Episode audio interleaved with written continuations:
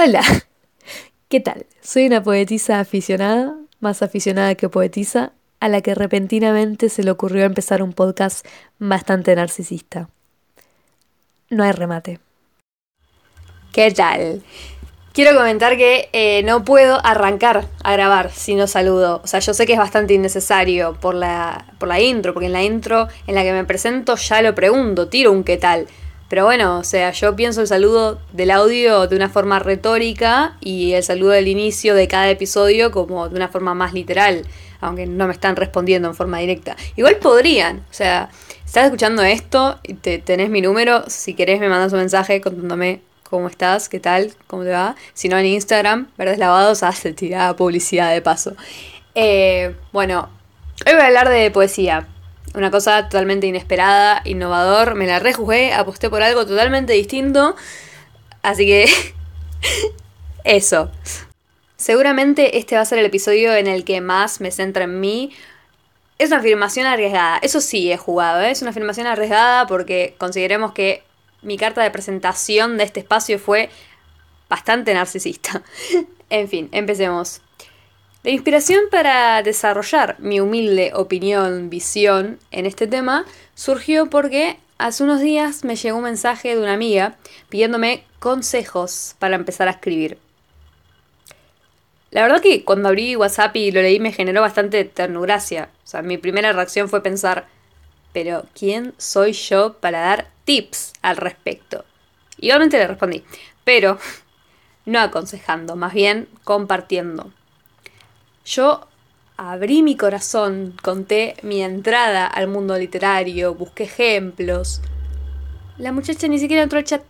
Y sí, la expongo, la expongo porque tampoco va a estar escuchando esto. Es que ni el tic azul tienen. Así que bueno, como me abrí con una persona y no me dio hola, a mi mente se le ocurrió que sería una buena idea abrirme en una plataforma de fácil acceso para mucha gente. Bueno, voy a ir un poco para atrás. Siento que estoy gritando de una manera porque, o sea, mis vecines hermosos ponen la música que me retumba, tipo, me retumban los vidrios, ¿entendés? O sea, está bien. Es verdad que yo igual eh, con los sonidos fuertes no soy demasiado tolerante, pero está retumbando el vidrio. O sea, es que no es normal escuchar la música. O sea, ¿por qué les va a hacer mal? bueno, decía que voy a ir un poco para atrás. 2014, segundo año de secundaria, peor año de mi vida, estaba todo muy mal. No voy a profundizar en mi vida, solamente para contextualizar un poco, estaba todo muy mal. un día cualquiera de ese año escribo en un papel que no servía lo que me pasaba. Simplemente lo que pensé, lo escribí. Sin darme cuenta, eso es algo que fui haciendo todos los días. O sea, básicamente tuve un diario y ese diario hacía que yo me sintiera de una manera más aliviada.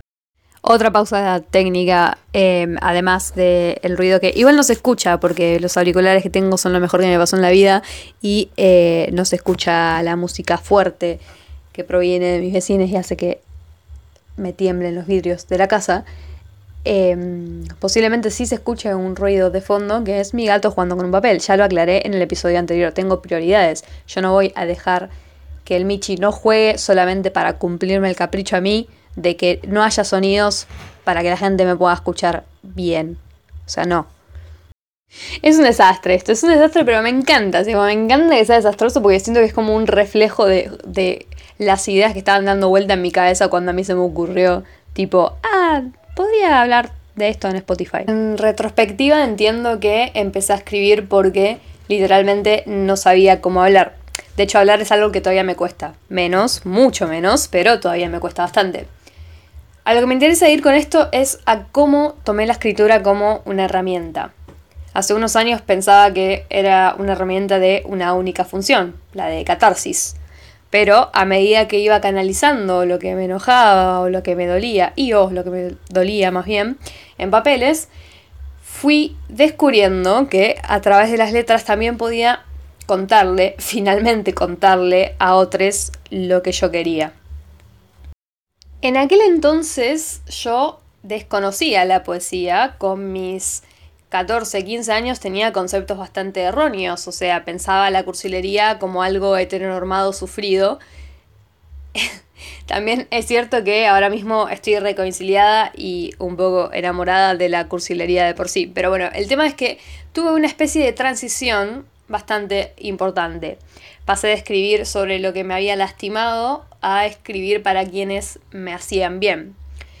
Y marcando este contraste no quiero decir que la poesía siempre es más bella o que es más gentil, no. De hecho, la mayoría de mis poemas no dedicados son bastante terribles. Lo que quiero decir es que yo, mediante los versos, puedo ver con más claridad, con más amplitud, el panorama completo, digamos. Quizás para otros eso es algo que les otorga la prosa, la novela o lo que sea, que capaz ni siquiera pasa por la literatura. Desde mi perspectiva, se siente como un efecto especial propio de la poesía. Después vamos a retomar de forma medio implícita esto que acabo de decir, pero yéndome un poco a el tema tips, por ejemplo. Como dije, no estoy en posición de iluminar a nadie, simplemente puedo contar lo que me sirve y lo que considero relevante. Ahora bien, si me pongo en un lugar medio pretencioso y pienso que tengo que armar una especie de guía, en esa guía haría hincapié en tener claro qué querés transmitir. Y por saber qué querés transmitir, no necesariamente tenés que saber sobre qué querés hablar. Para mí ahí está la magia. Eso es algo característico del género lírico. Las reglas no se sienten reglas porque la permisividad que te dan para expandir el universo que te dé la gana termina contrarrestando la carga de lo que se supone que tenés que hacer. Al final, casi nadie le presta atención a las rimas o a la métrica, sino a si les resuena o no. Es maravilloso porque es algo que va más allá de la comprensión.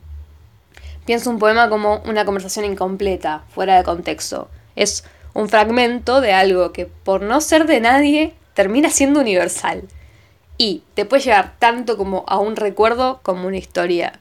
Que quizás técnicamente no sucedió, pero existe, porque al hacerte toda una película, cuando vos lees algo, le das un lugar en el mundo. Es que la palabra es creación constante. Insisto, no estoy enseñando nada, solamente explicando mi procedimiento. Mi proceder, además, fluye porque previamente asimilé que por más literalidad que te parezca percibir en la literatura, nada es cuadrado, nada. Vuelvo un poco a lo que decía antes, a la claridad tampoco es algo imprescindible. Nada es imprescindible para escribir poesía. Bueno, re pesada, ¿viste? esos filósofos que te dicen que todo es relativo. Onda, tienen razón, pero igual es como, bueno, sí, pero damos una respuesta, una respuesta. No, me hiciera. Eh, ya sé que dije 150 veces lo mismo, pero no me conformo, así que lo voy a repetir. Ese es el centro en mi caso. En mi caso. Hay oportunidades en las que la temática es posterior a la idea. Tal vez primero identifico una emoción que quiero abordar o incluso no tengo nada pensado más que una palabra específica que quiero mencionar. A veces me gustó un adjetivo y lo quiero incorporar, aprendí la definición de una palabra, la quiero incorporar y el poema se desarrolla a partir de eso. Para mí la clave está en hacerle caso al impulso. Una vez que le haces caso al impulso, la escenografía se va construyendo sola y la vas acomodando a tu gusto. Obviamente hay estilos de poesía muy diferentes porque las personas afortunadamente somos muy diversas, así que capaz no te sirve para lo más mínimo, nada de lo que te estoy diciendo. Pero en mi defensa yo avisé y lo avisé más de una vez. Bueno, eh, volviendo a mí, mi técnica para hacer poesía es simil Taylor Swift. Solo que no sé componer ni canto como ella, por eso no estamos en la misma página, ¿no? O sea, no estoy facturando eh, nada. Mi recurso consiste en observar y dramatizar. La contemplación, en general, es una buena fuente de inspiración para lo que sea, pero particularmente en la escritura, mi combo infalible es infalible en el sentido de que me saca de los bloqueos, ¿eh? no de que sí o sí voy a plasmar algo de buena calidad. tampoco tengo tanta buena autoestima todavía. Eh, mi combo infalible es la contemplación y la exageración. Casi todo lo que publico son historias ficticias. Básicamente trato de pensar en qué haría y cómo lo haría si me encontrara en X situación, pero corriéndome de mí a la vez. Este desplazamiento es un ejercicio que puede ser muy entretenido e interesante, dependiendo de la atención que prestes y la energía que le dediques, por supuesto. Pero eso es, otra característica para mí de la, poesía, que es, lúdica. Tiene esa belleza como del juego y de Bueno, sí, lúdico, ¿no? bueno, puede que como a mí la disociación no te resulte tan fácil. Entonces, por más que le estés poniendo voluntad para ponerte en los zapatos de otro, sobre todo si es un otro inventado. Voy a hacer un paréntesis acá, no sé si un paréntesis, más bien un apartado, porque también esto de un otro inventado puede desencadenar un encantador debate. O sea, ¿qué tan ficticio es realmente este otro? Después de todo, aún si el 100% de características del ser que te creaste no proviene de tu vida real, la existencia de la misma, por oposición, aprensión o por lo que fuere, conlleva partículas del mundo que habitas. O sea, es un tema. Bueno, cierro apartado, vuelvo. Aunque pongamos voluntad, cuesta desprenderse de la misión del juicio a veces, porque se infiltra lo que creemos que haríamos si nos pasara a nos eso. Cuando me encuentro en ese lugar, recurro a la alternativa de la mezcla. Ejemplo. Tenía una profesora que siempre daba tres ejemplos porque había leído que era la cantidad que necesitaban los estudiantes para fijar la información. A mí llegas a pedir que resuelva un ejercicio de fisioquímica y me pongo a llorar. No sé qué tan chequeado estaba eso. Igual es verdad que o sea, debe funcionar si vos tenés un mínimo de constancia con la asignatura que estás viendo, ¿no? O sea, yo no volví a tocar nada que implicara números desde 2017. Bueno, em, el ejemplo, el ejemplo. Esto tampoco está, chequeado igual, ¿no? O sea, este porcentaje más inventado. Bueno, aproximadamente el 70% de mis poemas se tratan de desamor romántico. La mayoría están contados desde la perspectiva de alguien terminando un noviazgo. Nunca estuve en una relación romántica. O sea, ni me enganché, ni me gustó nadie, nada. O sea, bien drama queen lo mío. Ahora, para cada contexto, trato de salir de mí para plasmar lo que quiere decir esa persona que yo traje para el escrito. Pero, cuando mi identidad real se trata de imponer, no la encierro, sino que trato de integrarla, en menor o mayor medida. Tal vez no sé cómo se siente la tristeza por cortar con alguien, por ejemplo, pero sí estuve triste por haber perdido un vínculo, por haber perdido un algo. Desde ahí, desde una asociación, desde una mínima sensación de empatía o incluso desde el espejismo total, sale el texto. A eso me refería con la técnica de mezclar, o sea, vos podés agarrar fragmentos de tu vida real, cosas que te pasaron o no, que ni siquiera te pasaron, podés agarrar algo que te contaron, podés fijarte en los modismos y eh, pensar incluso no sé, en qué color te remite eso, que a qué color te remite eso que están contando. O sea, es que te puedes ir a la mierda, o sea, realmente te puedes ir a la mierda, es una cosa maravillosa que te ofrece el mundo literario en mi caso yo creo que la poesía incluso más em, es como un delirio coherente, como un desorden sensato. O sea, la línea entre lo metafórico, lo abstracto y lo literal está muy difusa, es como que no, no hay nada cierto en realidad. bueno, en resumen, podríamos decir que me encanta la poesía, y me parece que no hay una forma de hacerla bien, más que creyendo en lo que creas. Después de todo, cuando creas algo, aunque te haya surgido con fines exclusivamente literarios, estás poniendo tu impronta porque es algo que surge de vos.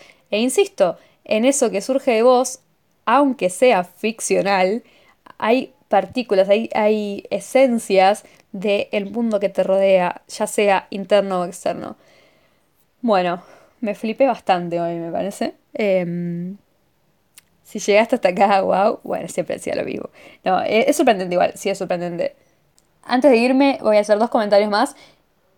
Bueno, tres con este que es improvisado, que es que creo que es. Metí como muchas acotaciones en este, lo cual está bien, es mi podcast, yo hago lo que quiero. Em, las acotaciones que iba a hacer es que la primera, yo sé que es que me cayó el recuerdo, el recuerdo de lo que dije hace unos minutos. Yo sé que sí se escucha como el tum tum tum, una onomatopeya nunca más bien lograda. Em, se escucha el tum tum tum de mis vecinos en el audio, pero a comparación no saben lo aislado que está el sonido. O sea, insisto, estos auriculares son de lo mejor que me pasó. La otra eh, observación es que em, no se me dan bien los títulos. En general, no se me dan bien los títulos. Eh, como en todo sentido, no se me dan bien. Pero eh, refiriéndome al podcast, como que la capacidad de síntesis te desaparece, o sea, es como, bueno. En fin, en fin, de verdad. Muchísimas gracias por escucharme. Ojalá que te vaya re bien hoy y la mayor parte del tiempo. No se puede estar siempre bien igual, pero ojalá que la mayoría del tiempo estés pasándola genial. Adiós.